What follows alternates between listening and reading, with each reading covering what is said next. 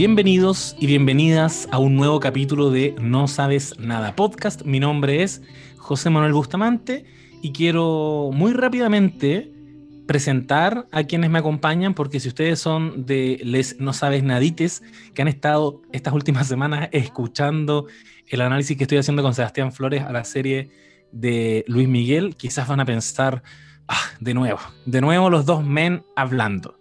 ¿Cuándo van a volver Claudia Cayo y Lula Almeida?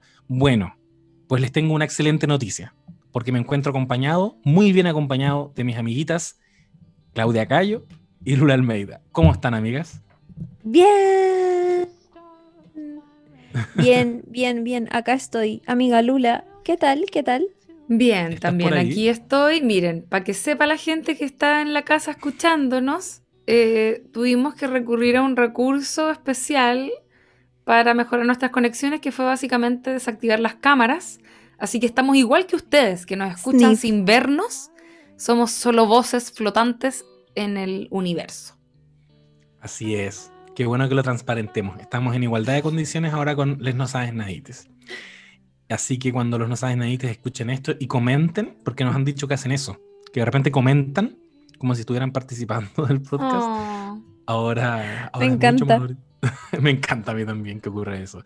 Como he recibido mensajes al chat como, bueno, te voy a escribir a ti porque necesito comentar lo que estoy escuchando en el podcast. Ay, son tan bacanes. Tan bacanes los No Nadites. Lo máximo. Este capítulo es el capítulo 84 de No Sabes Nada. Nos estamos aproximando. Ahora sí, lo, vengo diciendo hace como 20 capítulos atrás, pero ahora sí, ya no queda casi nada para eh, el centenario de, No Sabes Nada, el capítulo 100. Y ya estábamos conversando recién que algo, algo podría salir por ahí. Ustedes quédense atentes porque se van a enterar con tiempo. Eso, sin, sin delatar nada, vayan preparándose. Eso nomás les voy a decir. Vayan haciéndose la idea. y, este, en esta ocasión vamos a, comentar una película que está cumpliendo 10 años, entiendo. ¿No, 20. 20. Dios 20. Mío. Dios mío, Santo Señor Jesucristo, te prometo que son 20 años. ¿No, son, 20 pesos? ¿Son 20 no años? Son 20, no son 20 pesos, son 20 años. Sí, se estrenó en el año 2001 y nos referimos a The Royal Tenenbaums de Wes Anderson. Sí, pues se estrenó 2001, mm, de hecho está cumpliendo 20 eh, años y, se han organizado un montón de cosas como pensando en este aniversario, así como también otras películas que de hecho lo, hemos venido comentando, bueno, yo al menos en mis redes sociales, pero también por ahí en, No Sabes Nada, 20 eh, años, por ejemplo, de Amelie, de, un montón de, películas que estuvieron siendo muy comentadas y en la temporada de premios hace 20 años y que está muy interesante hacer el ejercicio de ver qué tan influyentes o qué tan queridas se volvieron con el paso de los años y las décadas. Una de ellas es The Royal Tenenbaums, que ahí lo vamos a revisar como eh, qué papel jugó en ese entonces en la industria y en la misma carrera de Wes Anderson, que ha seguido haciendo muchas otras películas, eh, sus más recientes películas muy exitosas, por cierto.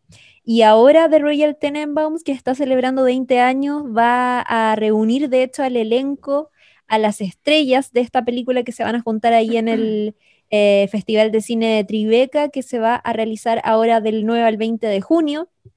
Así que eh, va a ser muy entretenido porque va a estar eh, Paltrow, va a estar Luke Wilson, eh, Owen también, em, Danny Glover, Alec Baldwin, que es el narrador de la película, así que se van a juntar todos ahí en, en Tribeca entre el 9 y el 20 de junio para conmemorar los 20 años de The Royal Tenenbaums.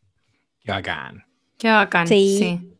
Y también comentarles a nuestra audiencia internacional em, algo que lo esbocé en el capítulo de, Luis Miguel de, esta semana. Conversamos un poquito sobre esto con, con, mi amigo Sebastián Flores, pero no lo había hablado con ustedes. Igual me gustaría saber cómo están, porque han pasado cosas importantes en nuestro país. Eh, los no saben nadites de, de aquí del territorio nacional, de Chile continental e insular, bien lo saben. El fin de semana pasado se celebraron elecciones importantísimas en nuestro país. Elegimos alcaldes concejales, gobernadores y gobernadoras, pero por sobre todas las cosas, por primera vez elegimos, por primera y única vez, esperemos, elegimos a los convencionales constituyentes que van a redactar la nueva constitución.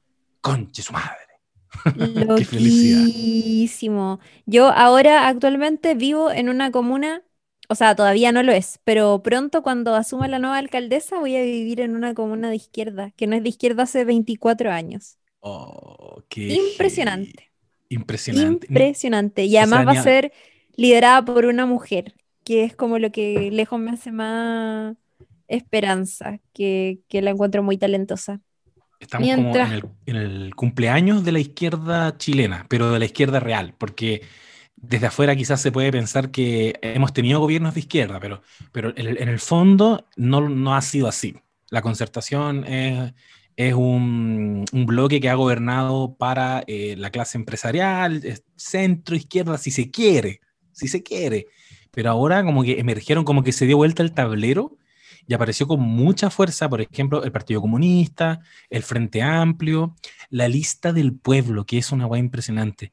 Gente que literal estaba, al igual que nosotros, nosotros hicimos un capítulo que se llama eh, Chile despertó, el Chile Desper, y, hablamos del estallido del 2019, el, el, estallido social, y gente que estaba ahí codo a codo con nosotros, marchando, cantando en Plaza Dignidad, hoy día va a escribir la nueva constitución representados en la lista del pueblo que sacaron creo que la segunda mayoría. Es impresionante, sí, les fue súper bien, fueron una lista muy, muy votada a lo largo de Chile ah. eh, y una de las esperanzas, como de las grandes esperanzas aquí para quienes nos escuchan desde el extranjero, es que em, Chile va a redactar su primera constitución paritaria, la primera paritaria del mundo, eh, y, y, tenemos como una tremenda presión también, siento, porque... Va a ser la primera vez que esto va a suceder en el mundo, entonces va a ser probablemente muy decidor de cómo resulte este, este proceso. Y si llega a ser exitoso, me imagino que va a abrir como un montón de esperanza para, otros países de la región y para otros países del mundo también. Así que estamos esperanzados y ansiosos porque de hecho la convención tiene que eh, ya... Mm, convocarse oficialmente ahora en un par de días y de ahí un plazo máximo de 12 meses para redactar un proyecto nuevo de constitución que va a tener un plebiscito de salida, que eso es muy importante decirlo, no se habla tanto de eso, pero va a tener un plebiscito de salida eh, donde se va a aprobar o rechazar este proyecto de nueva constitución, pero una de las cosas que hace más ilusión es que... Em, la convención quedó compuesta de una manera en que eh, un sector que origina, que, o sea, que, durante mucho tiempo tuvo un importante poder de veto en el Congreso, ahora no lo va a tener porque no sacaron tantos, tantos candidatos electos. Y eso está muy interesante y muy loco, sí. Es palpico. O sea, yo pensaba en, la Machi Lincolnao, que estuvo, que fue perseguida por el Estado chileno y ahora va a estar ahí, le, van a tener que pagar para redactar la nueva constitución. Eso es, Rodrigo genial. Rodrigo es ambientalista que apareció en informes de Big Data, ¿se acuerdan? Sí. Estaba siendo como espiado por los O sea, Mundaka, de hecho, encuentro bacán que también tenga ahora un cargo visible porque él era una persona que había que proteger. Onda. Era una persona que estaba como.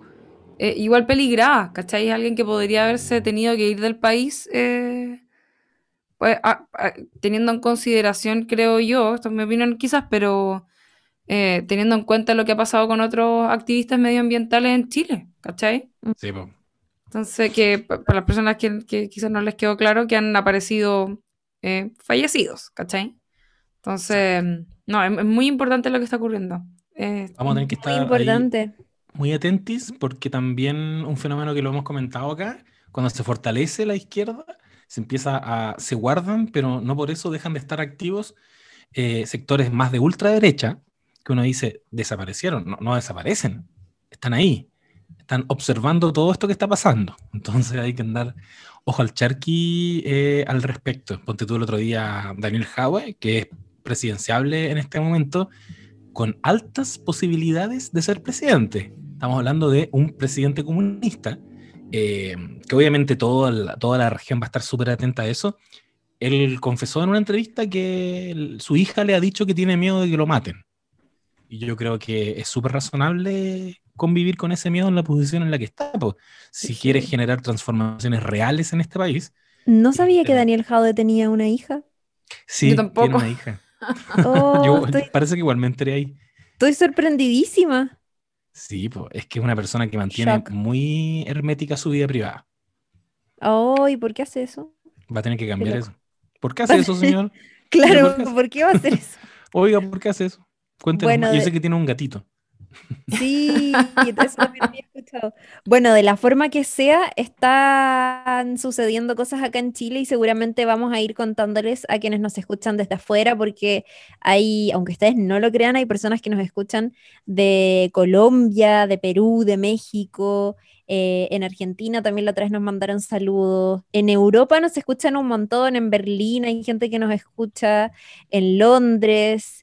Em, ¿De dónde más? Bueno, de España también hemos recibido varios mensajes y hay gente que nos escucha también desde Chicago, en Estados Unidos, Nueva York, que de vez en cuando nos mandan mensajes, así que a todos, algunos son chilenos, otros eh, chilenos viviendo en el extranjero, pero em, otros auditores son eh, extranjeros y que han llegado a nuestro podcast por la magia del Internet y las redes sociales y ese tipo de cosas, y que también nos han escrito como sintiéndose conmovidos o maravillados por las cosas que han escuchado en nuestro podcast de lo que ha ido ocurriendo en Chile, porque nos ha pasado que, claro, hemos grabado capítulos del estallido social, como que mientras ha avanzado No Sabes Nada podcast, han pasado un montón de cosas como sociales y políticas que obviamente hemos ido comentando eh, ahí, porque ya lo sabrán ustedes, nosotros acá siempre hablamos desde el corazón, eh, así que es como, no sé, siempre hablamos de experiencias muy, muy de manera transparente, entonces eso también ha hecho que, gente que está fuera, extranjeros o chilenos viviendo afuera,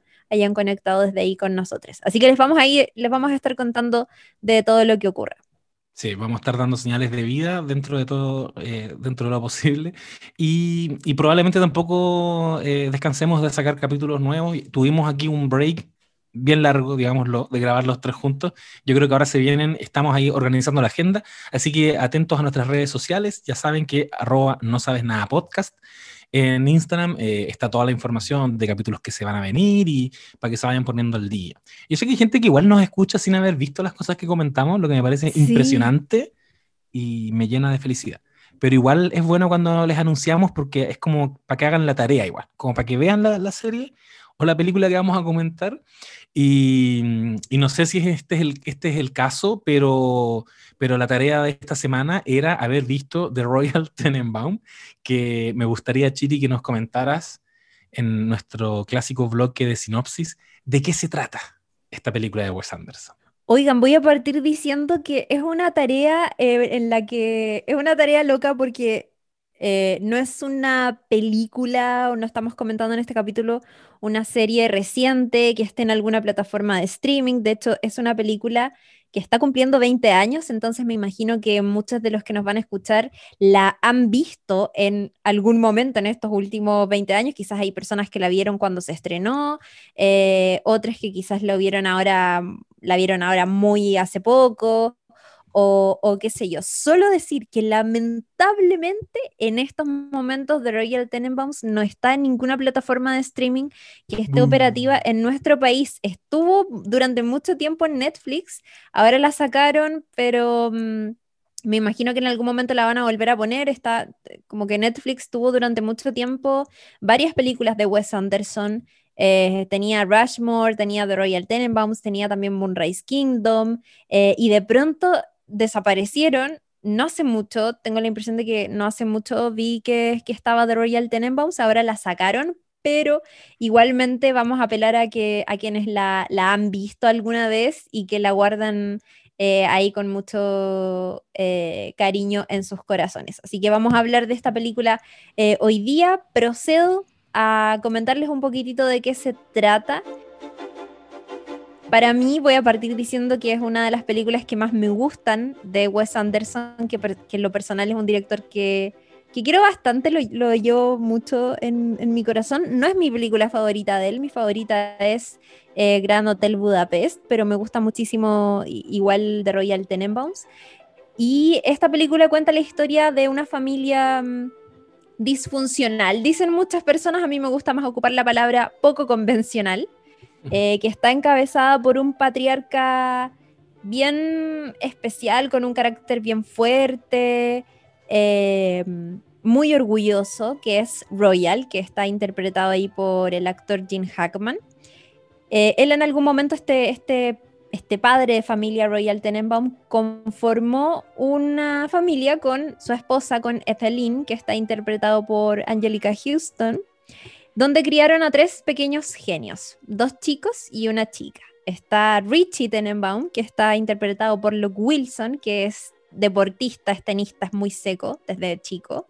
Está por otro lado Chaz, que está interpretado por Ben Stiller, que desde muy chico se convirtió en un hombre de negocios, como de eh, como administrador, muy seco. Y por otro lado tenemos a Margot Tenenbaum, que está interpretado por Gwyneth Paltrow, que ella es escritora, es dramaturga y es la única de los tres hermanos que es adoptada. Em, una de las cosas que se menciona en esta película es que Royal siempre le hizo notar a Margot que era adoptada y eso provocó una personalidad bien, especial entre ella, que fuera rebelde, que se escapara de casa muchas veces, eh, en fin, varias cosas que ahí que se nos cuentan. Y a lo largo de los años han pasado muchas cosas en esta familia eh, y lo que alguna vez era como una familia que estaba súper conformada, con padres juntos, con hijos desarrollando todos sus talentos, a lo largo de los años se ha ido diluyendo. Royal eventualmente se separó de Ethelyn. Chas, por ejemplo, que es el, el personaje que interpreta Ben Stiller, tuvo dos hijos y en el presente de la película está recientemente enviudado porque su esposa murió en un terrible accidente. Eh, tenemos también a Richie, que ya no es exitoso en el tenis eh, y de pronto se fue a viajar por el mundo y está como en unos mini cruceros, en unos yates, no sé cómo, no, sé cuál es la palabra, pero como en unos barquitos, así como recorriendo el mundo. Y Margot eh, se casó con Raleigh St. Clair, que es el personaje que interpreta Bill, Bill Murray, que es un hombre mucho mayor que ella, es una especie como de intelectual de la psiquiatría y el comportamiento y tienen ahí una relación eh, desde hace algún tiempo. Eh, han pasado como casi 20 años desde que Royal se separó de Ethelyn, pero de pronto él necesita o, está como mm, desesperado por reconectar con su familia, eh, una familia a la que obviamente dejó de ver, como que nunca se involucró más profundamente con sus hijos. Tiene, tuvo una súper buena relación con Richie, que era el tenista, pero con Chas, por ejemplo, no se llevaba bien y con Margot, para qué decir. Em, y de pronto, claro, han pasado todas estas décadas y él siente la necesidad de reconectar con su familia. Y para eso finge que tiene cáncer de estómago y que se va a morir en unas pocas semanas. Todo esto para volver a su casa, y eh, volver a ver a sus hijos, tratar un poco de reconciliarse con, ellos. Los hijos, por diversos motivos, vuelven a esta casa y eh, durante un tiempo y de las maneras más diversas, algunos de buena gana y otros no de tan buena gana, eh, vuelven a ver a su padre, vuelven a relacionarse con él. y todos tienen actitudes como súper disímiles hacia, hacia su presencia de regreso en esta casa.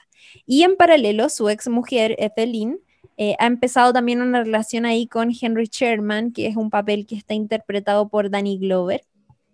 Eh, a lo largo de la película conocemos a personajes muy queridos como Pagoda, por ejemplo, que es eh, lo más grande Pagoda, que no sé qué, cómo describiríamos a Pagoda. Pagoda era como un hombre que trabajaba con, con la familia Tenenbaum y que en algún momento cuando Royal se mm. fue de la casa es como que se fue con él y ha estado siempre eh, junto a él, o sea, como que nunca lo ha abandonado y Royal de hecho vuelve, una de las razones por las que trata de reconectar con su familia es porque está totalmente quebrado, se quedó sin plata, eh, entonces claro, se vio solo, sin plata, viejo, como ya en el ocaso de su vida y le entró todo el miedo y Pagoda sigue ahí junto a él. Eh, Royal es solo para acotar, a propósito de algo que ha aparecido muchas veces aquí cuando hablamos de, series y de películas, para variar, un narciso. Sí. Igualmente. Hoy. Bueno, papito corazón, pues, muy papito corazón. Muy. Le retuvieron el 10%. Le retuvieron el, totalmente, le retuvieron el 10% a, a Royal. Eh, bueno, y a lo largo de la película vamos conociendo a, un montón de personajes como Pagoda, como también eh, Eli Cash, que es el personaje que interpreta Owen Wilson, que es, eh, que es el mejor amigo de Richie Tenenbaum, que era un vecino que vivía al frente, que con los años se ha vuelto escritor, qué sé yo, y, siempre ha deseado pertenecer como a esta familia de genios. Em, y a lo largo de la historia, se nos, o sea, de la película se nos van contando como eh, toda esta historia de reconciliación, pero se nos revela una de las cosas que yo creo que es la más, es una de las cosas más importantes de la película, y es el gran elemento como real deep shit que tiene esta película de Wes Anderson y que yo me atrevería a decir que todas sus películas tienen al menos un elemento que es como real deep shit. Mm. Eh, en esta es que eh, se nos confirma que Richie Tenenbaum ha estado perdidamente enamorado de su hermana adoptiva Margot y que por cierto ese amor es correspondido. Ahora por toda esta, por todo lo que significa cierto estar enamorado de la hermana, em, haber estado tantos años tratando de levantar una carrera como en el deporte, no haberlo logrado, eh, no sé, eh, como un montón de cosas, le provoca mm, eh, como un quiebre emocional muy importante a Richie y cuando él vuelve a la casa de su familia y vuelve a ver a su hermana y conectar como con su pasado, tiene este quiebre emocional que lo lleva a intentar suicidarse bueno, y ahí van pasando un montón de cosas que las podemos ir comentando, pero a grandes rasgos, eso es The Royal Tenenbaums. Ni siquiera les conté el final de la película, eh, sino que es como un resumen más o menos de dónde va. Y si se dieron cuenta, fui ahí nombrando a los personajes, tiene un tremendo reparto, partiendo por Jim Hackman. En el papel de Royal Tenenbaum está Angelica Houston, en el papel de, de Lynn, Ben Stiller, para qué decir, Gwyneth Paltrow, Luke Wilson y su hermano Owen. Em, que en la película hacen de mejores amigos, Danny Glover, Bill Murray, que está acostumbradísimo a trabajar con Wes Anderson, de hecho creo que eh, Bill Murray aparece en todas las películas de Wes Anderson, menos en Bottle Rocket, que fue la primera que hizo pero ha aparecido en todas, con papeles más o menos importantes, pero Bill Murray ahí siempre junto a Wes Anderson.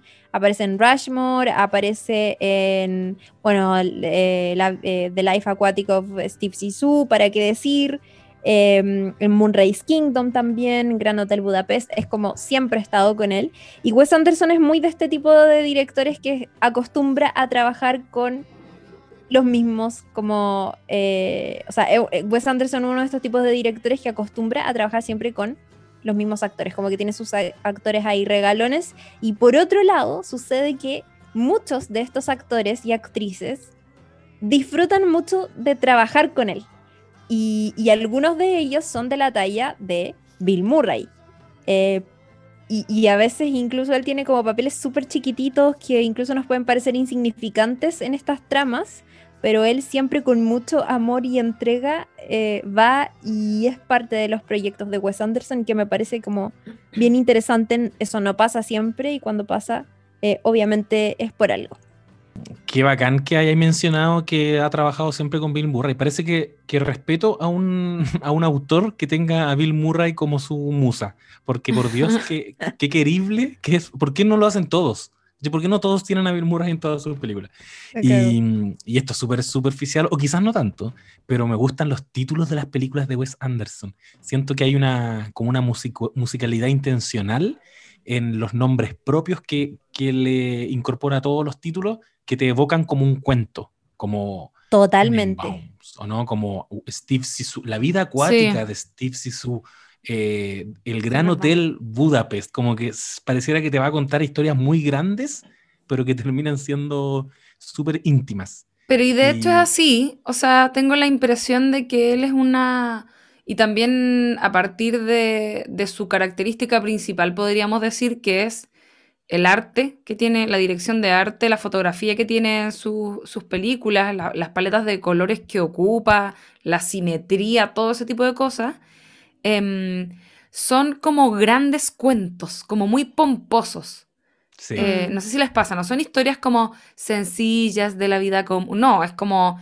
Él, sobre todo eh, de Royal Tenenbaums, que es, em, es, podríamos decir, la primera gran película que él hizo, porque tenía dos anteriormente con buenos actores y buenos guiones y que eh, habían estado bien evaluadas, pero obviamente de Royal Tenenbaums es un peliculón. Como que aquí, además de tener un tremendo casting, él pudo poner en escena toda, todo el aparataje que él imaginaba en esta historia de personajes excéntricos que tienen una forma de vestir particular, en particular, que tienen, viven en una casa tremenda. Eh, hay un montón de detalles, sobre todo, creo que alguna vez, no sé dónde hablé esto, pero eh, a partir de, lo que él hace en, la película esta de Steve Sisu, donde él ocupa un montón, creo que lo hablamos alguna vez, Chiri, ¿por qué tengo ese recuerdo? Sí, sí, hablamos, me suena. Que hablamos de que él hacía, eh, habían, había stop motion y había un montón de elementos así como de, no sé cómo decirlo, como de, como de artesanía, por así decirlo, ¿ya? Mm. Em, acá hace lo mismo, también tiene un par de elementos así. Y es como, son, son grandes historias, aun cuando las, las tramas puedan ser, eh, no son sencillas en ningún caso, pero aunque lo fueran, es como que todo el escenario que él crea para sus personajes y para estas historias son de un nivel de parafernalia importante. Hay como una vocación de construir un universo aunque lo que te va a contar puede ser un viaje súper emocional, como en el caso de, la familia Tenenbaum, igual lo que decís tú, yo, yo, creo que lo pomposo que tú mencionáis para mí es como la puesta en escena, como la casa gigante, como un personaje. Recién le estaba echando una mirada a Moonrise Kingdom y también tiene unos paisajes increíbles y pareciera que el, entorno está en función de la historia que él quiere contar. Al menos hay muy buen scouting en, sus películas porque en todas funciona muy bien el paisaje y el, y el entorno como un personaje. Y eso que decía ahí de, del stop motion lo comentamos en el capítulo cuando hablaste de del el, ah, Pesadilla antes de Navidad, Nightmare Before Christmas, cuando yo hablé de Home Pero yo no, yo no estaba en ese capítulo, pero siento que en algún momento hablamos como, que incluso dijimos, weón, The Life Aquatic of Steve Zissou es como una de nuestras películas como predilectas, así, pero no, no sé por qué a propósito de qué. Yo creo que hemos quizás no lo hablamos en un podcast.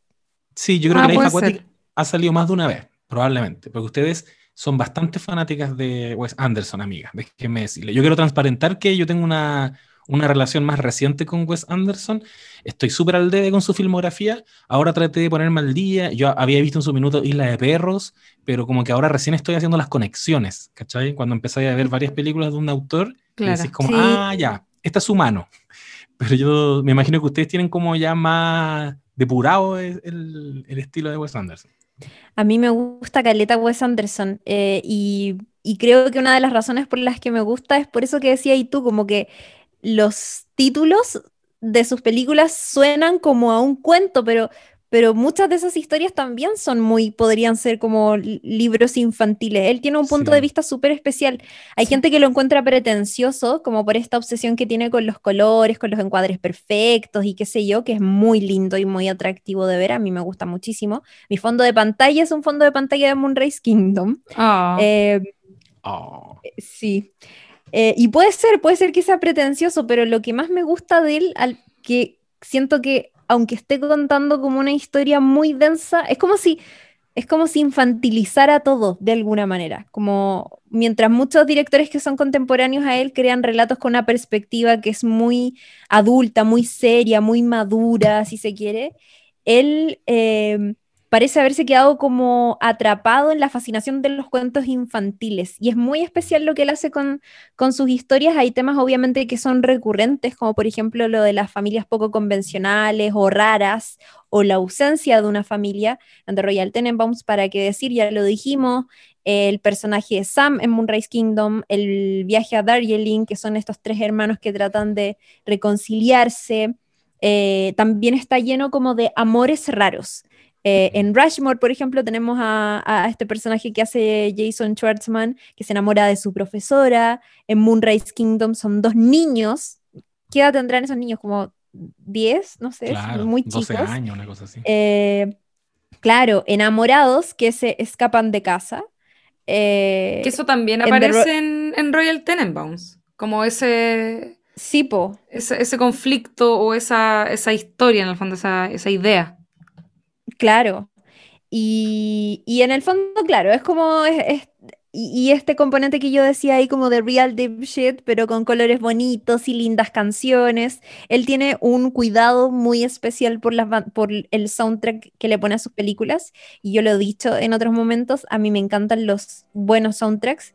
Mm. Em, esta película en particular tiene súper buenas canciones eh, de Nico, de los Rolling Stones, tiene por ahí un, creo que en la versión original pusieron una canción de los Beatles, después la sacaron, que era All You Need Is Love, pero como mm. es súper dedicado desde ahí.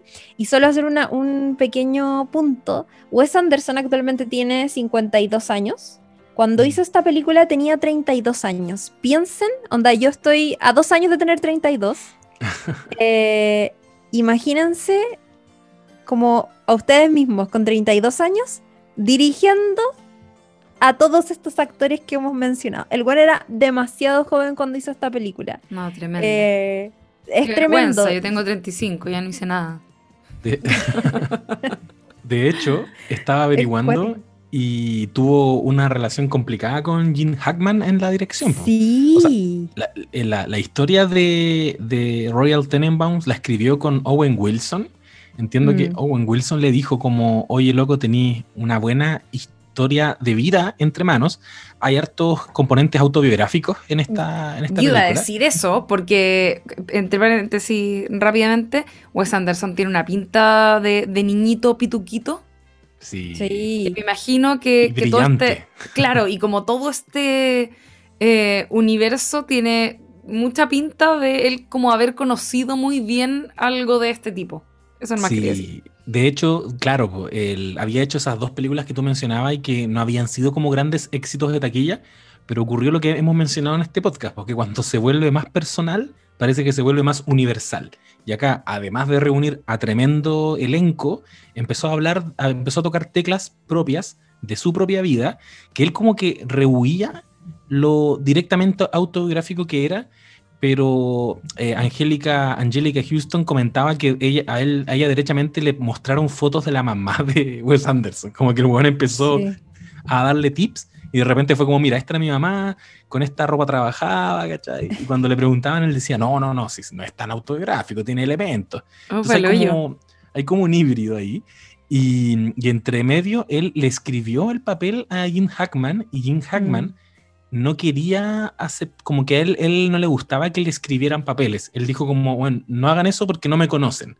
Pero como que el productor lo sedujo, lo sedujo hasta que finalmente aceptó, pero parece que era bien pesadito en el set, a tal punto que Angélica Houston y el otro crack que había, ¿cuál era? Eh, Murray, tenían que mm. interceder, como, como ya por loco, como que en el fondo ella, ellos tendían un puente entre Wes Anderson y Jim Hackman, porque como decía la Chiri, súper cabro chico, igual, 31 años. cabro chico, y lo otro es que yo pensaba, cuando, bueno, no sé, como que leía toda esta historia de lo mal o lo tensas que estuvieron las relaciones con Jim, con Hackman en el set, em, pensaba inevitablemente en estos viejos actores de Hollywood mañosos y muy a la antigua, y pensé en Chevy Chase y obvio que en Jim Hackman era como same vibes, ¿o no? Que Chevy Chase como un viejo seco con demasiada trayectoria, pero de pronto enfrentado a estos actores más jóvenes, a un director como Wes Anderson que no se parece en nada dentro de su generación y onda menos como a lo que no sé, que Jim Hackman ha trabajado con otra gente, Wes Anderson es súper diferente mm. em, en la manera de, abordar una historia y de, no sé, pues la misma dirección de arte, ¿cachai? Es, es otra mano y es real que las eh, relaciones estuvieron súper tensas, de hecho, The Royal Tenenbaums es de esas películas que tiene que, que, no se filma cronológicamente, sino que se va filmando en función de las agendas de los actores. Como decíamos acá, tenía un cast súper como clase A. Mucho del presupuesto de la película se fue en pagarle a los nombres que decíamos acá. Onda, eh, no sé, en ese tiempo, Gwyneth Paltrow, Ben Stiller, que en, en esa época estaba con todo, Angelica Houston, que es tremendo nombre, em, Danny Glover, también otro clásico, en fin, como súper nombres, insisto, clase A, mucho del presupuesto se fue en eso y em, eh, como eran actores que en, ese entonces, no sé, pues tenían como un montón de otros proyectos y cosas por el estilo, la película se filmó en, en, orden de eso, en orden de sus agendas. Era como ya, Gwyneth Paltrow tiene, no sé, tres semanas disponibles, así que todas las escenas tenemos que grabarlas como acá, ¿cachai? Más encima de haber sido caro, eh, todo, como todo lo que hablaba yo en relación a la dirección de arte, todos los elementos que aparecen, los lugares, eh, los autos, todo es como, todo se ve caro, ¿cachai? Sí, pues totalmente. Y, bueno, Jim Hackman terminó aceptando porque su eh, agente lo convenció. Es como, oye, ojo con este director, es nuevo, es joven, pero, pero, pero es talentoso. O sea, no es nuevo, pero es como joven. Podría ser muy provechoso para ti que ya estás terminando tu carrera. ¿Por qué no trabajar con él? Em, de hecho, eh, que como que originalmente lo decía ahí el José Jim Hackman no quería tomar eh, el, papel. Eh, y, él estaba súper reacio a trabajar durante tantos días en una película. Em, entonces no, no, había suficiente dinero, había muchas estrellas de cines, no había forma de pagarle como, como él se merecía, por decirlo, ¿cachai? Pero finalmente su agente lo convenció de que lo hiciera, que aquí había como un talento y una historia que podía ser promisoria y podía ser bueno para él, y la como que la, el acuerdo fue, oye, esto puede ser una experiencia entretenida para ti, em, puede ser divertido, puede ser relajante, es una comedia, tranqui, tómalo, pero la experiencia no fue tal para Hackman, que, que no, no, se llevó bien con Wes Anderson. Em, y, claro, y Bill Murray, que ya lo, conocía y lo quería muchísimo, o sea, lo quiere tanto que sale en todas sus películas, eh, se tomó incluso días libres de él para ir a apoyar a Wes Anderson cuando la cosa se ponía difícil en el set con Jim Hackman. Eh, y nada, yo me acordé demasiado de Chevy Chase, como que pensaba, obvio que same vibes y la misma actitud. Qué bacán Bill Murray, como es el tipo de viejo que hay que ser. Cuando yo llegue a esa edad, yo quiero ser Bill Murray y no Jim Hackman. Es demasiado amoroso. Que, estaba pensando que a propósito de esta como intencionalidad media como artificial, como de parecerse a un cuento que tienen todo, todo lo que he podido ir viendo de Wes Anderson me, me evoca lo que decíamos antes, pues está desde el título, esta idea y, y, también la estética, cuando aparecen los créditos, aparecen como un bloque de créditos, como como que presentan a todos los actores eh, y, muchos créditos técnicos aparecen de entrada, como la sensación de que es la portada del libro. Y creo mm. que, que genera como a nivel de diégesis, como una idea de que estáis, ahí fuera de este universo que quizás es muy íntimo para Wes Anderson justamente, pues como que el weón está abriendo las puertas de su casa, pero lo maquilla todo con una estética bien como teatral y, los colores y, la, paleta de colores y el vestuario, como, como pensando en que él rehuía la idea de que estaba hablando de, sí mismo, que es un poco lo que se ha ido sabiendo después con el tiempo. Em, y me gusta también que hay una forma de presentar a los personajes que, la, que es un patrón que después lo volví a ver en Moonrise, Kingdom, que es como, como en un cuento también, como que en las primeras páginas te los presento bien a todos. Eh, él es eh, Chas Tenenbaum, eh, ella es Margot Tenenbaum, él es Richie Tenenbaum, pero cuando va como en el segundo acto, te encuentras con antecedentes nuevos y como que te van develando verdaderamente quiénes son los personajes, que lo, lo encontré súper interesante, como que parecía que ya los conocía. Ah, ya, mira, son esta historia de estos tres niños, etcétera, que de hecho quiero decir que al comienzo me costó enganchar, no, no entré fácil a, esta película, eh, probablemente por mi desconexión con eh, eh, autoralmente y con la estética de, de, Wes Anderson, y como que tuve que cacharle la mano para entregarme. Y, y, yo, de hecho, creo que la noté, como después de media hora, empecé como a entender, ah, ya, esta es la historia de un padre que destruyó básicamente a una familia y, mm. que ahora está tratando de recomponerla, como con la excusa de que quiere reconquistar a su ex, eh, finalmente va a sanar de su forma súper poco convencional a la familia, que, que, es una estructura que me gusta bastante. Pero, pero encontré súper astuto eso. me pasó también con eh, Moonrise Kingdom, que yo parecía que ya conocía a los niños, ya entendía más o menos cuál era el rollo de cada familia, pero de pronto me hacen un, me, me, me chantan un raconto y entiendo cómo fue que estos niños planearon su escape y, después, más adelante, Oye, no me, que... no me Moonrise Kingdom, por favor. ah, ya, ya. No, pero así como muy superficialmente, después vais entendiendo que hay, y esto también es súper Royal Tenenbaums a nivel psicológico detrás de esto. Hay una weá que tienen estas películas que es como no mostrarte tan de frente eh, las trancas que tienen estos weones, que básicamente para mí en Royal Tenenbaums es todo el rato depresión. Pues son sí, son tremendo. Tres pendejos que están arrastrando por diferentes motivos eh, una salud mental súper inestable y, como pendiendo de un hilo. Y el papá trata de resolver eso finalmente. Como, bueno, me hago cargo de la cagada que le dejé a estos cabros. Sí. Mm. Oye, qué, qué, interesante escuchar. Te quería preguntar, pero como que ya me dio que lo respondiste, pero eh, en relación a lo que hablábamos como de la estética, ¿Qué te pareció? No, no habíais visto nunca este tipo de películas, pues habéis visto solo las animaciones de. Sí, pues. De Wes Anderson. ¿Qué te pareció como. yo, ¿Qué opi?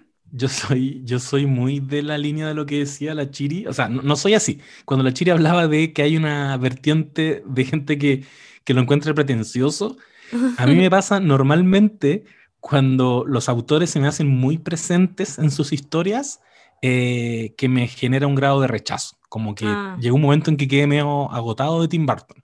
Como ya, ya, ya, sé mm. que, ya sé que es Tim Burton haciendo su versión de Alicia en el País de las Maravillas, y ya sé que va a ser un poco dark y, y que va a ser un poco emo. Eh, como que no me gusta que la estética te hable tanto del autor, sino que me gusta más que a un nivel narrativo. Eh, yo pueda ver la mano que hay detrás, que es una weá, por ejemplo, que siento que hace muy bien Alfonso Cuarón que, es un director que me gusta mucho y que creo que puedo ver a Alfonso Cuarón en Roma, pero también lo puedo ver en Harry Potter y El prisionero de Azkaban. Eh, y también lo puedo ver en Niños del Hombre, que es como película. Yo, yo creo que eh, eso es porque igual Wes Anderson en particular, eh, sus historias, no, no, o es que no sé, igual quizás me puedo equivocar, pero creo que las historias que, que han sido creadas por él igual tienen varias falencias. ¿Cachai? Como que efectivamente lo más llamativo es su, su estética. Claro. debería decir. Claro, igual, eh, pese a lo que les decía, pienso que llega un punto en que me, entregué y me, y me como que se me consolidó más la propuesta cuando vi otra película más, ¿cachai? Entonces igual creo que mm. estoy al debe. Está bien que haya autores que estén como construyendo un universo más largo plazo. Eh, de hecho, yo no sé si será tan así, pero yo sentí reminiscencias a, ¿cómo se llama? Steve Sisu. En, sí, la estética de un personaje en Royal, en The Royal Tenenbaum y también en Moonrise Kingdom, onda, el gorrito de lana, como que hasta yo estoy seguro que si me pongo a escarbar en internet, alguien tiene que haber planteado que hay un universo unificado en, en Wes Anderson. Pues sí, totalmente. de hecho, aparece, hay un momento en, en, Royal Tenenbaums en que aparece un personaje X, no, no uno de los personajes nuestros, digamos, eh, aparece con la, la, ropita como de Steve Sisu. No, no, me acuerdo en qué momento es, quizás en alguno de los momentos cuando se tiran como esos flashbacks. Eh, sí, de Gwyneth Paltrow. Puede ser. Cuando, te muestran las parejas que tuvo y en una se está agarrando a un weón en un barco. Ah, ah sí. Ahí es. Sí. Sí, y tiene la misma pinta. Sí. Tenéis razón. Y, y me gustó también que lo encuentro cero adulto centrista. Como que hay, hay cariño, esa hay cariño real por el mundo de los niños. Mm. Eh, por, por los, hoy los dos cabros chicos, los hijos de Van Stiller. A mí que me caen bien por la. Lo máximo, ¿no? Y el perrito. Ay, no, y el perrito. Yo soy perrito. El perrito precioso. Oye, pero. Mm, ¿Sabéis qué? Sí. Eh, yo debo decir que a mí me, me pasó ahora cuando la volví a ver, porque obviamente esta fue la primera película que yo vi de Wes Anderson, creo. Y me gustó mucho en su momento. La vi en la tele, así como en el colegio probablemente, la habían dado así onda y sat, ¿cachai? Y, y la vi, la encontré súper buena, qué sé yo. Y después vi Steve Sisu, que salió un, un, rato después, la vi como ya en la universidad. Y se transformó en una de mis películas favoritas, y como que la amo mucho y, eh, en fin. Y hace poco tiempo volví a ver Steve Sisu. Y no me gustó tanto cuando la vi ahora. ¿Cachai? Porque me pareció, a propósito de lo que decían como de pretencioso, y que, es una crítica que yo ya le había hecho como haciendo memoria, digamos, a la a Steve Sisu, que era que la encontraba como con mucho decorado y una historia poco consistente. Esa era mi, mm. como mi crítica. Y la volví a ver y se me hizo muy evidente eso. Y el decorado es impresionante. O sea, si The Royal Tenenbaums tiene un tremendo casting, eh, Steve Sisu igual, tiene, sale Willem Dafoe, está Seu George, no sé cómo se pronuncia, que canta canciones de, David Bowie eh, con guitarra de palo en, de vez en cuando a lo largo de la película, es increíble, ¿cachai? Em, eh, pero se me hizo muy evidente eso. Y ahora cuando volví a ver The Royal Tenenbaums, creo que me cambié de favorita, como que me gustó muchísimo más de Royal Tenenbaums y, me pareció que todo ese decorado se sustentaba en, la potencia que tiene la trama, que también tiene este problema como Daddy Issues, que también lo tiene Steve Sisu, también tocan ese, esa temática, pero acá está, está mucho más arraigado, quizás por el mismo hecho de ser una, una historia como tan personal de manera un poco más amplia, porque evidentemente si es que se toca en varias oportunidades este, como Daddy Issues, es porque Wes Anderson probablemente es un tema que trabaja, ¿verdad? Eh, de hecho, ahora viendo la vida, a propósito de lo que habéis comentado, José, de que era mm, eh, bastante autobiográfico, él es un hijo del medio de un set de tres hermanos, que es algo que vemos después en, en Trena o, Viaje a Darjeeling, ¿ya? Mm. Em, entonces, es, es, un tema recurrente en él, pero yo siento que en The Royal Tenenbaums hay una construcción, eh, como una, ¿cómo decirlo? Una, mm, un tejido muy bien construido de esta familia, como que se está súper bien diseñado este set de, personajes, cómo interactúan entre sí y cómo ¿Por qué son así? Claro, ¿por qué son así? ¿Por qué, porque esto eh, como, todos los miedos que tienen, eh, insisto, a pesar de, como lo excéntricos, valga la redundancia, de los personajes, ¿cachai? De los Tenenbaums, em, está muy bien construida como todos los miedos y, carencias que tienen entre ellos y la forma que buscan como de solucionarlas, ¿cachai? Me encanta la, construcción de los personajes, a pesar de, la de las excentricidades que podrían parecer como extremadamente artificiales, eh, si uno las piensa como esta puesta en escena de cuento infantil, como decían, ¿no es cierto? Como bien rimbombante y todo eso, en realidad detrás se esconde una historia sólida, creo. Sí. Sí, y como todos los personajes surfean todo eso que decís tú, pues, como los quiebres eh, internos que están, que están sufriendo, el, luto que, el, que estaba padeciendo el personaje de Ben Stiller, y cómo él pone el foco en los hijos. Pues ahí se nota todo lo autobiográfico que puede ser. Claro. Wes Anderson, que es hijo de un divorcio también, eh, y que en Moonrise Kingdom también se hace súper evidente porque están todos en esta búsqueda de los niños que se escapan y, alrededor las vidas adultas igual se están desmoronando. Como que aparece a todo esto, Lula, para que te animes más a verla, aparece Frances McDormand como, como pareja de Bill Murray. Aparece Bruce Willis, con su madre. Actúa eh, Edward Norton. Frances, McDormand no trabaja con cualquier persona.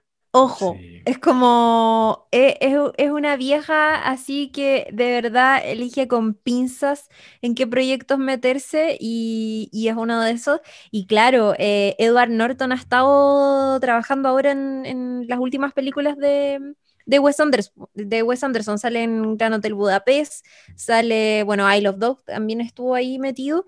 Y ahora se viene, ojo, que se viene una nueva película que es The French Dispatch que, ha estado como súper postergada y todo. No, no, sé finalmente cuándo va a salir, pero bueno, postergada por el tema de.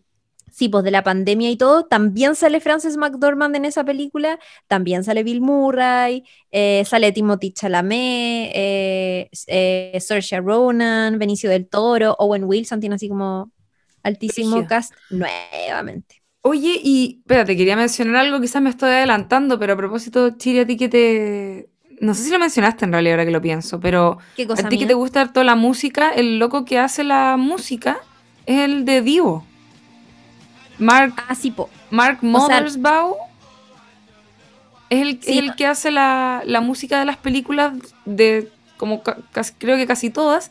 Y de hecho, en, lo personal, aquí como que se le notaba la mano porque encontré que era parecía a la de Steve Sisu, pero en Steve Sisu la encuentro, la encuentro así filete. Me acuerdo como en mi época universitaria escuchaba la banda sonora, eh, que, en el fondo es la musicalización de las escenas, que está hecha la raja, eh, sobre todo las de acción, como las escenas de acción que tiene esa película.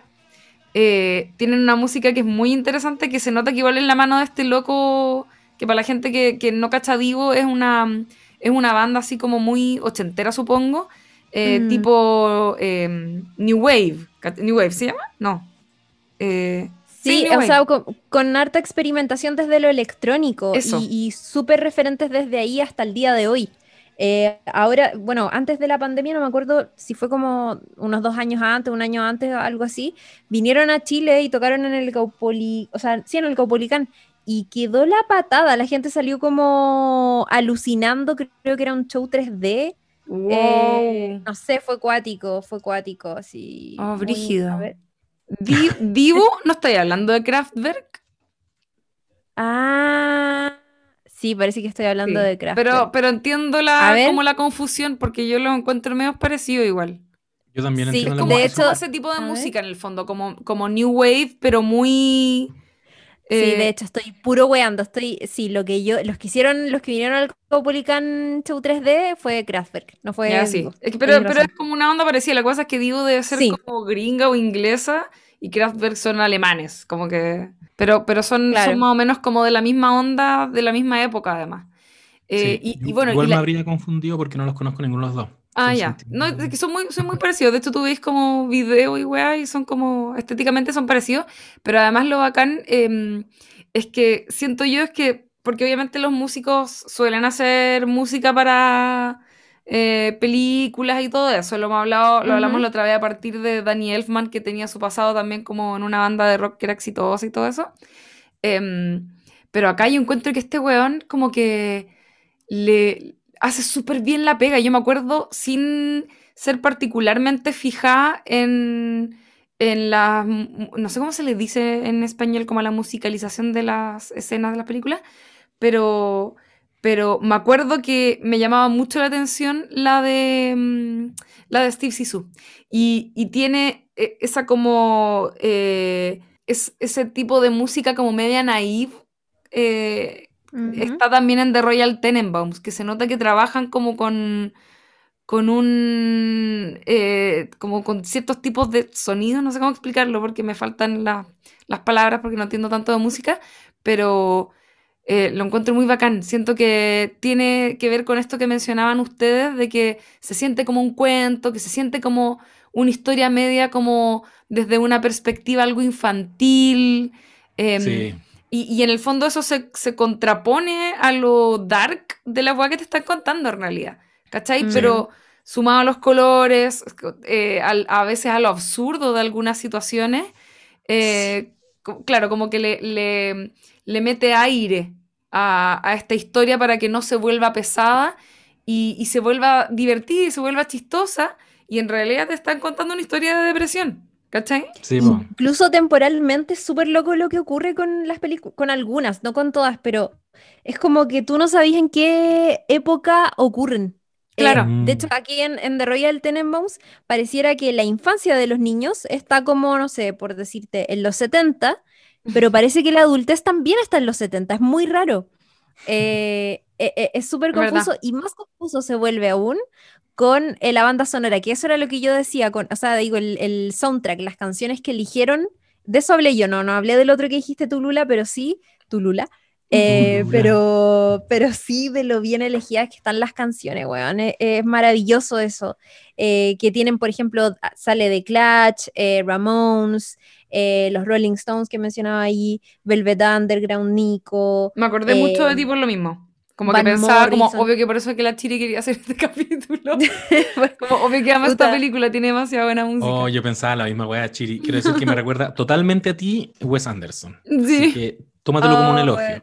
Pero era como obvio, la música, la, la, estética, Bill Murray. ¿Te gusta mucho Amelie, por lo que he podido observar? ¿O miento? No tanto, pero. Ah, ya, es que te vi como pero Ah, es que esa es otra de las películas que, cumplió 20 años. De hecho, e, el año que estuvo, em, bueno, porque a, The Royal Tenenbaums fue como ya esta película que, tiró, como que le dio un cierto salto a, Wes Anderson. En ese entonces nominaron este guion en la categoría de mejor guion eh, original en los Oscars. No ganó, pero ese mismo año compitió con Amelie en la misma categoría, por ejemplo. Oh. Oh. ¿Cachai? Y que, que, Amelie también estaba cumpliendo 20 años, entonces en la radio me tocó hacer un capítulo especial sobre los 20 años de esta película y como eh, hablar un poco sobre cómo muchas veces las películas que no ganan son las que terminan trascendiendo por y por qué lo hacen. En el caso de Amelie, por ejemplo, la música fue súper relevante y ni siquiera estuvo hecha para la película, sino que las canciones ya existían de antes, ¿cachai? Sí, ah, por eso pensé que es que me recordó un poquito incluso a Amelie eh, Royal Tenenbaum. también tiene esa vocación media como de cuento, como un París de ensueño, que parecía, pareciera sacado como de un libro de, cuento infantil, mm, como que siento que Royal Tenenbaum me generó algo parecido. Eh, un Nueva York también medio onírico, como si tú cuesta situarlo temporalmente y, como un, un, entorno muy eh, colorido y naif, como decía la Lula, para contarte una historia eh, súper deep en el fondo, como eh, procesos psicológicos y emocionales que están viviendo los personajes, que son para nada de, un cuento infantil y que se ve retratado muy bien en la actuación de ellos, que creo que está muy bien, pero también creo que eh, son energías como súper bajas que me, también me producían como dificultad para conectar, que después también vaya entendiendo que tenía que ver con que obviamente son las energías de eh, tres hijos que están súper cagados y que están atravesando, mm. uno de ellos una depresión, pero pero que te, a mí al menos como que me, me, generaban una distancia, como que todos hablaban muy lento, dejaban muchas pausas, hay planos secuencia muy largo, como que de repente eh, las miradas súper reflexivas, eh, nadie reacciona muy impulsivamente a nada, como que ocurren situaciones eh, que uno podría pensar que, que tienen, no sé, energías súper altas, pero ellos se quedan así como pensando, como por ejemplo cuando se enteran que mm, que el personaje de Gwyneth Paltrow, eh, Margot Tenenbaum, tenía, había tenido alguna vez una relación con Richie Tenenbaum. Y, Bill Murray se queda pensando muy tranquilo y dice, ah, mira, ella fumaba. Como que, eso fue lo, eso fue lo que retuvo, que, que también creo que tiene una lectura interesante, que es en el fondo eh, demostrarte lo desconectado que estaba el weón de ella, porque nunca se dio cuenta de que fumaba en su propia casa. Em, pero todos están así. Perdón, es que yo siento que hay como un juego con eso todo el rato, como con eso que dices de las miradas. Ese mm. juego, yo siento que el, principalmente el humor que tiene esta película es todo el rato en absurdo, es puro absurdo, puro absurdo. Y por lo tanto se juega con eso, con ese tipo de silencio. Eh, el tema de que fume a mí me da mucha risa porque lo toman como algo muy importante todo el rato. Te lo mencionan desde el comienzo y es como, anda, claro, en ese momento es como Juan te pone el gorro y él lo único con lo que se queda es como, ella fumaba y nunca me di cuenta. Como que es muy idiota y juegan todo el rato con eso. Como que eh, creo que tiene que ver quizás con, como con esa inocencia también, y pero además ese dramatismo en las miradas y en los silencios es forzado, pero hay una autoconciencia de eso forzado. ¿Cachai? Sí. Entonces no es, es raro, pero es como, es obvio que quieren que sientas que eso es raro y por lo tanto la percepción eh, es distinta, como que juega un poco, como que te generara una, una sensación nueva, por así decirlo. ¿Cachai? Sí, Oye, ¿puedo comentar algo? Eh, a propósito de lo que dijeron hace un rato, como los Oscars no siempre se los dan a las películas que deberían ganar y ese tipo de cosas. ¿Cachen contra quienes competía en ese tiempo el guion de The Royal Tenenbaums? Que yo encuentro que es un... Eh, no sé si es como un, e, este tipo de guiones que uno dice, oye, apretadito, cerradito, no, pero es, es muy creativo y está muy bueno. Competía contra, contra Monsters Ball, que creo que ese año, si no me equivoco, ganó mejor película o algo, pero como que también está ahí dándole duro. Amelie y estaba compitiendo contra el guion de Memento. Sí, las grandes películas. ¿Y saben cuál ganó? ¿Ganó la que, la que dijiste o no? No, ganó Gosford Park, una weá que nadie se acuerda. Eso nomás quería decir. Oh, pensé que había ganado Monsters Ball. No, parece que Monsters Ball ganó mejor película. Pero loco, ganó una weá que literalmente nadie se acuerda, para que cachen. No, es paloyo. Esa weá es paloyo. Y miren, para nosotros, o sea, ah, ya no, quizás estoy hablando en nombre del podcast, pero muchas veces a mí las películas que más me gustan como por año son las que están en mejor guion adaptado o mejor guion original. Como que normalmente la mejor película eh, no es necesariamente la que más me gusta, ¿cachai? La que ah, Como que tiendo a creer que valoro mucho más las historias que me están contando, que de repente no son como, uy, súper ah, tremendas producciones. Em, pero, pero sí mejor guion adaptado, mejor guion original. Onda, yo todavía no entiendo por qué Boyhood no ganó, weón, hace dos o tres años. Puta, es que sabéis que es eh, yo estoy como que, bueno, llevo peleando caleta rato con, en relación a esto, pero creo que es súper em, inocente eh, creer que realmente los premios se los dan a los mejores.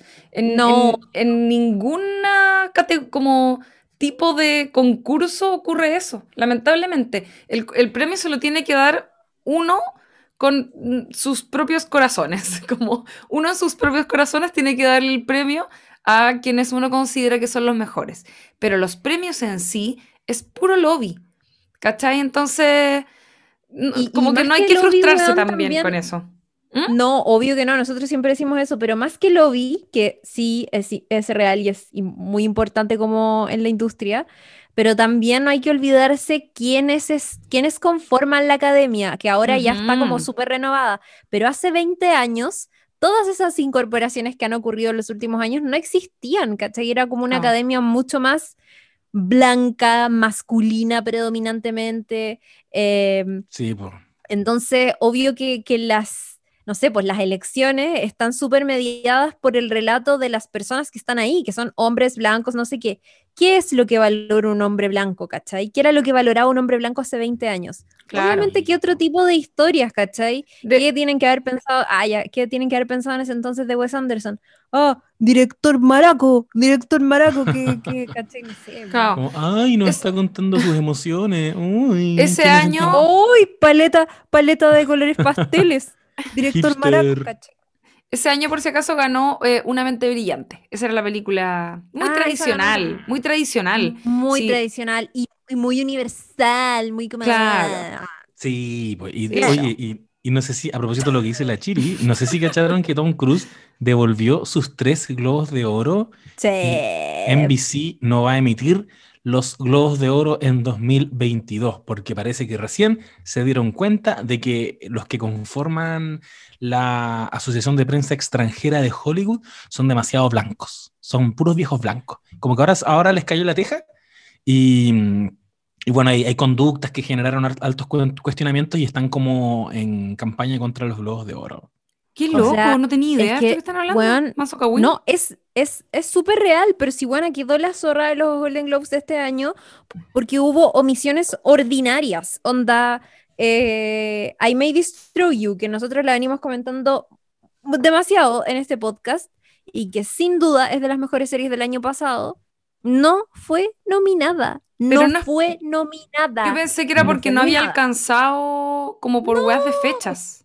No, porque oh. hombres blancos. Eh, la película de Spike Lee, ningún reconocimiento, nada, nada. Bueno, y además como otras, otras polémicas, y fue la raja lo que hizo en BC porque suspendieron la transmisión del otro año, pero además les pusieron un plazo, como, miren, la otra, el otro año no lo vamos a transmitir, pero el subsiguiente sí, así que tienen todo un año para arreglar toda la caga que tienen eh, como internamente y ahí retomamos. Sí, ya, ¿cachai? Como muy eh, metiendo plazos. Creemos que Creemos que de aquí a la próxima ceremonia ni cagando van a alcanzar a hacer los cambios que necesitan, pero de aquí a otro año sí, así que véanselas ustedes, un año para arreglar todo esto y nos vemos 2023. que está bien, está bien, pero igual, me, eh, igual es chistoso que de pronto como que todos se dan cuenta de esta weá. Nadie sabía esto, pero, pero tenía que ocurrir en algún minuto. Y eso sí, aparte que los valientes eh, a menos que seáis como el rey del mundo, los valientes a veces se quedan solos y que lata igual. Como ser, la, ser mártir de weas. Yo entiendo igual que como que se, como ocurre en todas las revoluciones, por así decirlo. No es equiparable, obviamente, pero, pero es como que prende uno y prende el resto y así se van dando. Sí. seres humanos. Despertó. Estados Unidos despertó. Hollywood, Hollywood despertó. Hollywood ah, despertó. Hollywood Oigan, y así con los Royal Tenenbaums. Algo más que decir. Quiero decir que la casa está en arriendo. Ya. Eh, ¿A cuánto? No, bueno, es real. Te juro que además es una. es como una noticia muy reciente de hace un par de días. La casa está en arriendo Em, está ubicada en un sector como súper típico, reconocido porque es de lo más lindo que hay en Nueva York, pero te digo al tiro cuánto cuesta esa casa. ¿Hacemos o no? ¿Entre los tres? La no sé, mira, vale 20 mil, no, 20 cuánto, espérame. No sabes nada Productions. Ponemos ahí el. Oye, preciosa la casa. Lo bueno gastando plata en cualquier wea. No tenemos ah. plata, pero nos vamos a ir a rentar la casa de Royal Tenenbaum. Es una, una casa de cuatro pisos. Wow. ¿Ya? Eh, y está ubicada en Convent y la 144. Eh, eh, justo como en una esquinita parece. A ver. Acá hay fotos. ¿Sabes qué sería bonito? No, sé si es una esquina, pero la casa es como un castillo. Sí, Es impactante. Oigan, yo, creo que, mm, yo creo que algún no sabe nadite tiene que haber visto esa casa y, debe vivir no, tan lejos. Cacha, lo ambicioso que estoy diciendo. Así que si algún no sabe nadite escucha esto, eh, nos ¿Por qué diciendo eso? ¿Alguien estuvo ahí que tú conoces?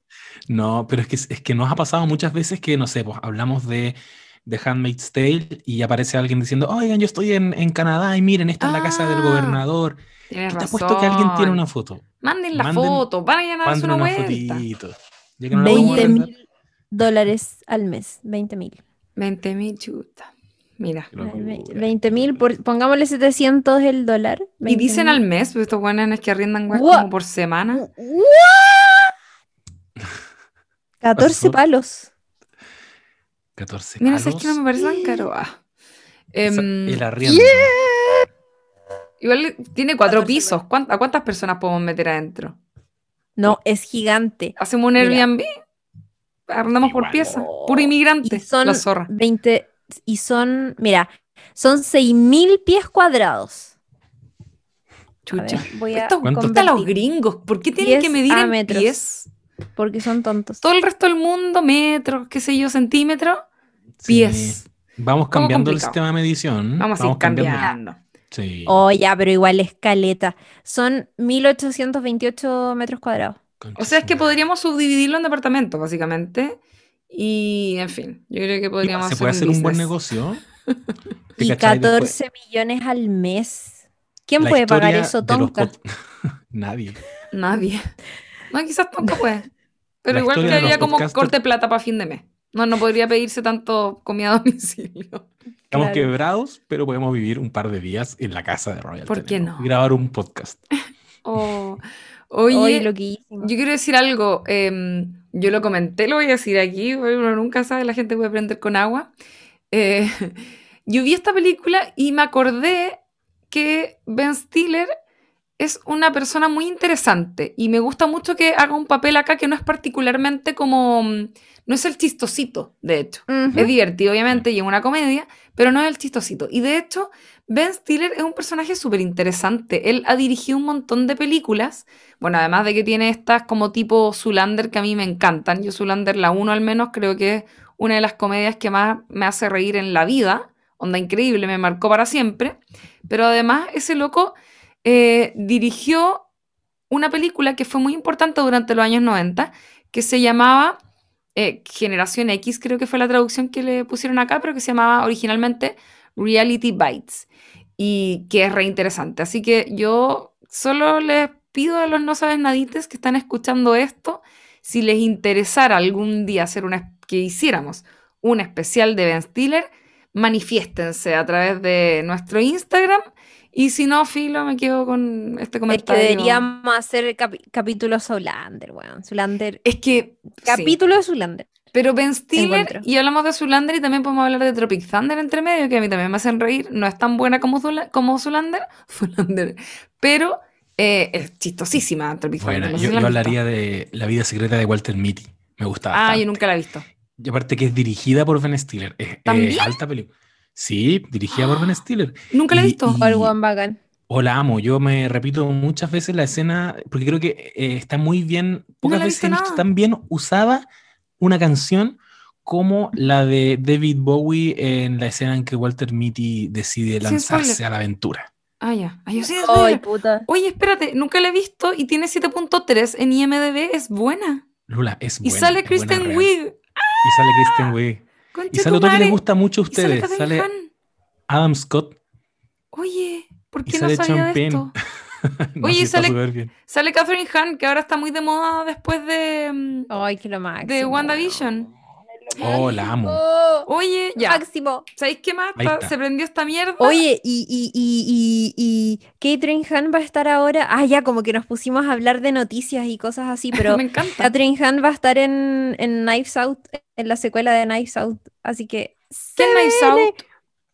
Eh, Knives Out, la película de Ryan Johnson, que, donde actúa Ana de Armas, Chris Evans, Daniel Craig, que ahora el, personaje de, Daniel Craig, que es Benoit Blanc, que es como este detective muy seco, va a seguir haciendo películas de Knives Out como otras historias, como otras, otras, ¿qué? No sé qué es Knives Out. Estoy, eh, me siento. La película es, como una película de hace dos, tres años que estuvo así. Bueno, de hecho, creo que la nominaron a mejor guion, no ganó. Oye, es eh, buena también, no la he visto. Tiene 7.9 en IMDb. Weón, es terrible buena, está en Amazon. Oye, y, sale, y sale mi pololo, la Kid Stanfield. Sí, pues, que es el goleguita, de hecho, de, de Daniel Craig. Y eh, Catherine Hahn ahora va a estar en Knives Out 2 y como que están, oh, están reclutando a tremendo reparto para la segunda parte. La voy a y se viene, no sé cuándo viene, pero firmaron como un acuerdo para hacer como varias películas más, así que se viene y es, demasiado emocionante porque mm, va a estar también eh, eh, Edward Norton, va a estar Leslie Odom Jr., Kate Hudson, como así. Oye, qué bacán. Me, me encantaron mucho. todas estas noticias que se tiraron y películas las anoté todas, las voy a ver. Alta noticia, alta, alto momento informativo. Sí. Yo así como para conectar, y, yo creo que ir cerrando ya el, The Royal Tenenbaums, eh, quería recordar que después como en el epílogo, porque es literal el epílogo de la película, nos cuentan que el padre muere, eh, Jim Hackman, muere años después.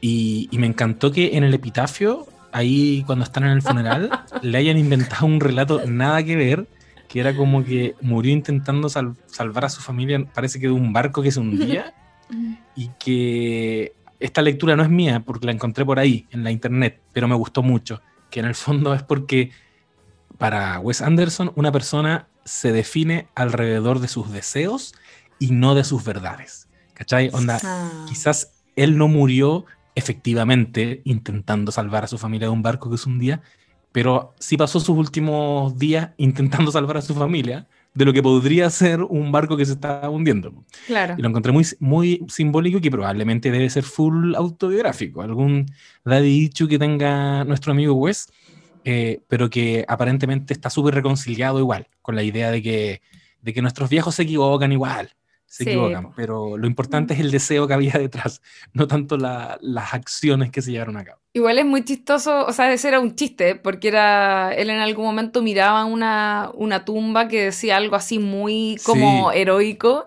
y él decía, hoy que hagan que te pongan algo así, ¿cachai? Y después él había dejado como demasiado claras sus instrucciones eh, luego de su muerte, y claro, como que había dejado...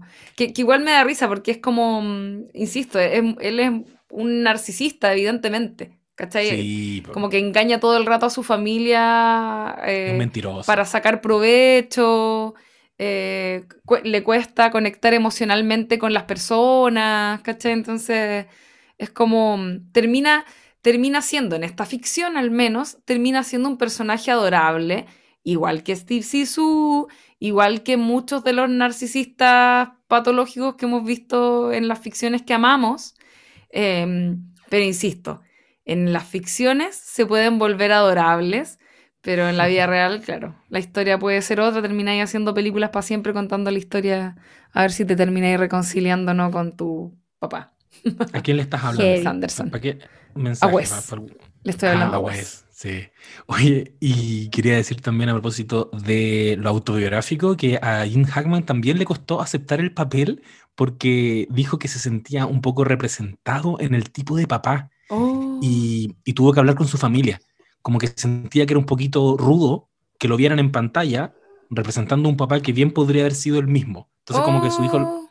los hijos le dijeron, ya, vos dale nomás, y ahí apañó con, con Wes. Se sintió tocado. Paloyo. Quizás le solucionó un problema vital. Haber hecho el Todos terminaron sanados con él. Claro, quién sabe. Fuerte. ya sí. ya, amigos. ¿Estaríamos en conditions? Em, estaríamos en condiciones de ir cerrando, como dice José Manuel Bustamante. Eso ha sido nuestro capítulo de The Royal Tenenbaums, eh, celebrando, conmemorando los 20 años desde el estreno de esta película, que ahora va a tener su reencuentro, en el, eh, reencuentro digo, en el Festival de Tribeca, donde no va a estar, por cierto, eh, Jim Hackman, porque está peleado todavía, yo creo, con, eh, con Wes Anderson, pero va a estar Winnet Paltrow, va a estar eh, Owen Wilson, Luke, em, Danny Glover, eh, Alec Baldwin, que es el que narra la, la película, así que va a estar entretenido eso. Tribeca se va a desarrollar entre el 9 y el 20 de junio, seguramente vamos a estar eh, revisando como las noticias o alguna fotografía del Zoom o lo que sea que vaya oh. eh, a hacer o, terminar siendo esta reunión de los 20 años de The Royal Tenenbaums, así que buenísimo.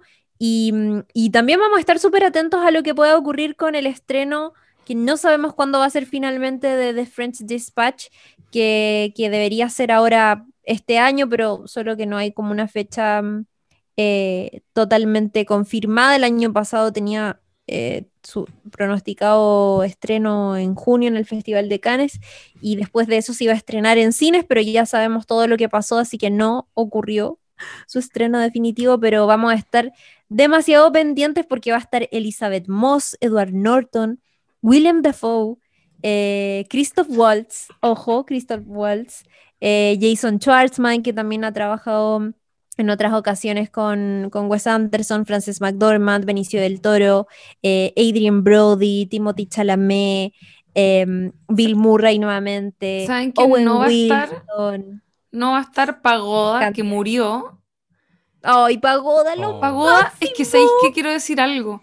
Me metí a ver quién era Pagoda, como el actor en la vida real, y cuando grabaron, eh, obviamente no se llamaba Pagoda, eh, no me acuerdo el nombre ahora, pero tiene un nombre así como indio. Kumar, Kumar Payana. Kumar Payana.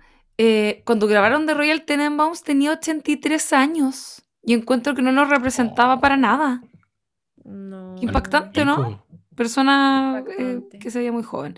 murió hace como casi 10 años, a los noventa y tantos. Y, en fin, me llamó mucho la atención que tenía una carrera como, como nació en el 1918 o algo así. En los años 40 salía en la tele como haciendo unos shows medio divertidos. De hecho, nació en el 1918. estuviste muy bien. Uy, viste, me acordaba. No, lo estoy viendo, lo juro, lo juro. Te juro, o sea, te juro, te creo.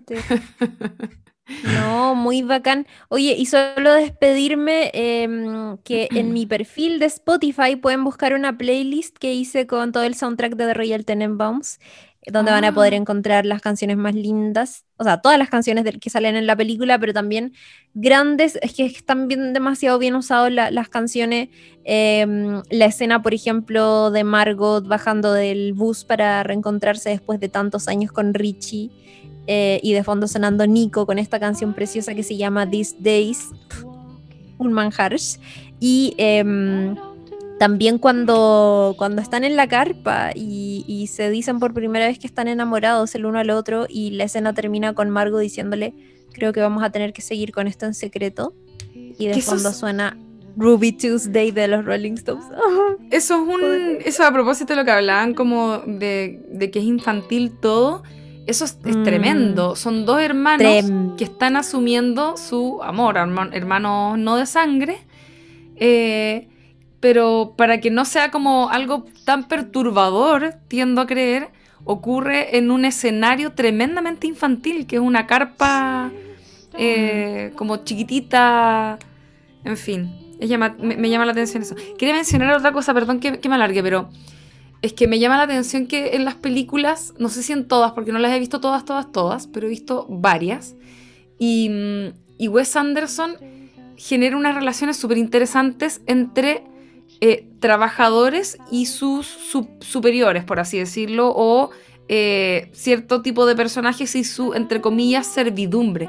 Como que Pagoda, Pagoda es, es, es como la mano derecha de de Royal Tenenbaum, pero en el fondo es como su asistente, eh, es una persona que además hay una, hay una diferencia no solo social, sino que también como étnica, ¿verdad?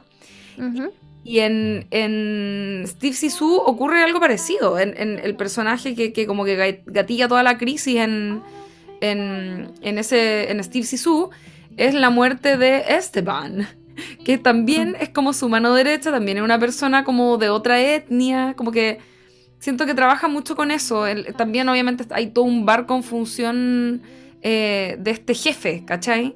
Sí, em, eso, eso quería decir. Y, y, de Gran Hotel Budapest, que es básicamente la historia de, de, de eh, Mr. Gustav y Mustafa. Claro, ¿cachai? Es cuático, ¿no? Como que genera ese tipo de, de relaciones entre el, subalterno, no sé cómo, decirlo. Y... Debe haber habido en, su familia, como algún, algún empleado que quería mucho. Es que, claro, si él, si él es mega cuico, como me imagino que es, quizás existía ese tipo de relación entre alguno de sus padres, qué sé yo.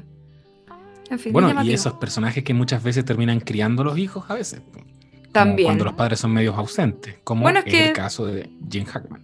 Y, ocurre además... Em, Ah, independiente de los prejuicios que uno pueda tener, da lo mismo, pero, pero ocurre mucho que a veces en esos casos se dan genuinamente, bueno, acá en Chile bien lo sabemos con, esta situación como de las eh, nanas puertas adentro y todo ese tipo de cosas, que son genuinamente como una adición a la, familia, independiente del, juicio que podamos hacer de eso y de los casos eh, particulares, en fin. Pero, ah, mm, pero también existen muchas veces ese tipo de relaciones como uno de afuera a lo mejor puede decir, pero ¿cómo va a ser parte de tu familia si es que eh, no tiene los mismos derechos que, ¿cachai? Como que existen ese tipo de críticas, que, que no tiene los mismos derechos, digo, que el resto de los integrantes de la familia, pero sin duda que para los niños, por ejemplo, eh, que no entienden de ese tipo de cosas y solo es como una persona que genuinamente se siente eh, como un familiar más, ¿cachai? Sí, sí, de hecho, La Nana, película de Sebastián Silva, creo que lo retrata muy bien. Así es. Ahora sí, creo que, eh, y lo voy a decir yo, ¿estamos en condiciones de ir cerrando este capítulo? Estamos en condiciones. Sí, recuerden seguirnos en No Sabes Nada Podcast en Instagram, donde nos estamos comunicando a diario con toda la comunidad, avisándoles de cosas, nuevos capítulos, estrenos, novedades, noticias, en fin. Em, y si te gustó este capítulo o cualquier otro que hayas escuchado de No Sabes Nada Podcast, recuerda seguirlo en Spotify o mandárselo también a alguien que crees que podría disfrutarlo o gustarle. Así que eso, también a nosotros ahí nos pueden seguir en redes sociales. Yo me llamo Claudia Cayo y me encuentran como Chirimoy Alegre en Instagram, donde también estoy como trabajando ahí a diario. En general en temas de cultura pop por mi trabajo en la radio, pero también muy ligada al cine. Yo soy Buena Pic en Instagram, donde hablo cositas de series, de cine y algunos memes. Y en Twitter soy Urgente Difundir, donde soy una persona que habla un poco de política también. Así que puedo ser un poquito más odioso ahí. Les recomiendo más que me sigan en arroba buena en Instagram. Bueno, yo soy Lula la del barrio en Twitter e Instagram. Eh, ahí usted sacará sus propias conclusiones. ¿Saben qué quiero? quiero pasar un dato sin ningún compromiso, lo digo solo por, por genuino, em, eh, qué sé yo, genuino amor. Hay una plataforma para ver películas en línea del Cine Arte Alameda. Eh, así como existen estas plataformas, qué sé yo, Netflix y todo ese tipo de cosas, em, existe también esa, ese, ese lugar eh, y obviamente el Centro Arte Alameda para la gente, sobre todo aquí de la capital, le, teníamos mucho cariño, sabemos que tuvo ahí varios problemas, se quemó, o lo quemaron más bien dicho, eh, durante la época del estallido, ahora obviamente con, la pandemia también eh, se mantiene cerrado, pero existe esta plataforma por si le llegase a interesar, mucho cinearte como es su estilo, así que les paso el datito por si a alguien le llegase a interesar. Eso nomás quería decir. Buen dato. Buen dato. Excelente. Y también quiero solamente eh, pasar otro dato que estamos semana a semana con mi amigo Sebastián Flores en el universo de No Sabes Nada Podcast, en el No Sabes Nada Podcast Verse. Estamos sacando toda la semana análisis a Luis Miguel quedan solamente dos capítulos, así que si les interesa, vayan a, ver la serie y pueden incluso escuchar el podcast, creo que sin haber visto la serie, porque estamos sacando igual reflexiones interesantes sobre toda la carrera y los procesos creativos de Luis Miguel, que es como lo que más maneja mi amigo Sebastián. Y, y, yo aporto con un análisis más guionístico, así que está quedando bien bueno. Quedan solamente dos capítulos para que termine esta temporada. Así que. Oye, ¿y está buena, Luis Miguel? no está tan buena como la temporada 1. Para nada. Ay, qué lata, no lo voy Después les voy a entregar un comentario más en profundidad, pero se nota mucho que dejaron como en pausa el enigma de qué pasó con Marcela Basteri y no, no hay serie de Luis Miguel sin eso. ¿cachai? Entonces, trataron de sustentarla con otros conflictos que se acercan más como a la intriga. Es como un Game of Thrones dentro de los sellos discográficos pero lo que pasaba en la temporada 1 era brutal, con Marcela Basteri y Luisito Rey. Y, tenemos un capítulo al respecto. Rey, po. Ya no hay Luisito Rey, po, no hay nada. El mejor villano de la historia. La cagó. La cagó. Excelente. Damn. Pero bueno. Yo igual la estoy viendo, me ha parecido entretenida. Pero claro, no, no, está Luisito Rey, no está el tema de Marcela Basteri. Complicado. Ahí vaya el día. Me falta el último. Pero he visto todo entonces, pon un capítulo con el chileno. Es que no, no les he preguntado cuando se juntan a grabar, ahí les pregunto a ver por último ah, yo como que asumí que, yo asumí que nadie más en este podcast la iba a ver, como que dije, eh, bueno, estoy solo en esto. Entonces, si la estás viendo, a mí me encantaría cualquiera de ustedes dos que se sumara. Quedan dos capítulos, ahí la dejo. Ya. Yo estoy viendo The Americans por segunda vez, disfrutando ahí grandes momentos nuevamente musicales Oh, tremendo. Oye, es que no sabes nadites. Empiecen a ponerse las pilas con The Americans. Si es que no la han visto. Porque está, se los digo yo que soy pesada ese, está todo lo que es excelente. Chiri Claucayo tenía toda la razón desde que nos dijo que teníamos que verla. Y vamos a hacer un capítulo próximamente, así que pónganse las pilas, está ahí en Amazon Prime Video. Eh, para que después puedan escuchar el capítulo tranquilamente y no hayan spoilers. Porque además es una serie de alto spoiler, ojo. Sí, es súper spoileable. Como en un mes más deberíamos estar haciendo el capítulo y quiero decir que yo eh, en un momento me rayé y subí muchas stories de The Americans y varias no saben nadites, me, ¿qué serie es? ¿Qué serie es? Y muchas ya la empezaron a ver. Ah, bacán. Y me han escrito para decirme, concha tu madre la hueá buena. No, Onda rindiéndose, rindiéndose a ver como una cosa tan intrigante. Así que buenísimo. Estoy poniendo al día y Margot Martindale, ídola. Oh, lo máximo. ¿Cuánto he pensado en Boyack Horseman estos días? Se llama Claudia. Drop mic. Adiós. Ah, ahí está. Ah, Oye, y decirle a los no saben también que recuerden que pueden seguirnos en Spotify. Síganos en Spotify, reproduzcanos en Spotify y recomienden Spotify, porque eh, es importante para nosotros esta plataforma particularmente. Aquí es donde se están disputando todas las cosas en el mundito en el mundillo de los podcasters o el mundito también. Así que les dejo invitados para que nos sigan y nos recomienden. Siempre eso nos favorece, pero demasiado. Es lo mejor que pueden hacer por nosotros. Eso, mi chica. Estamos. Ya pues. Ahora sí. Que estén muy bien. Les quiero mucho. Un besito grande. Igual, amigas. Buenas noches. Chao, chao. Adiós.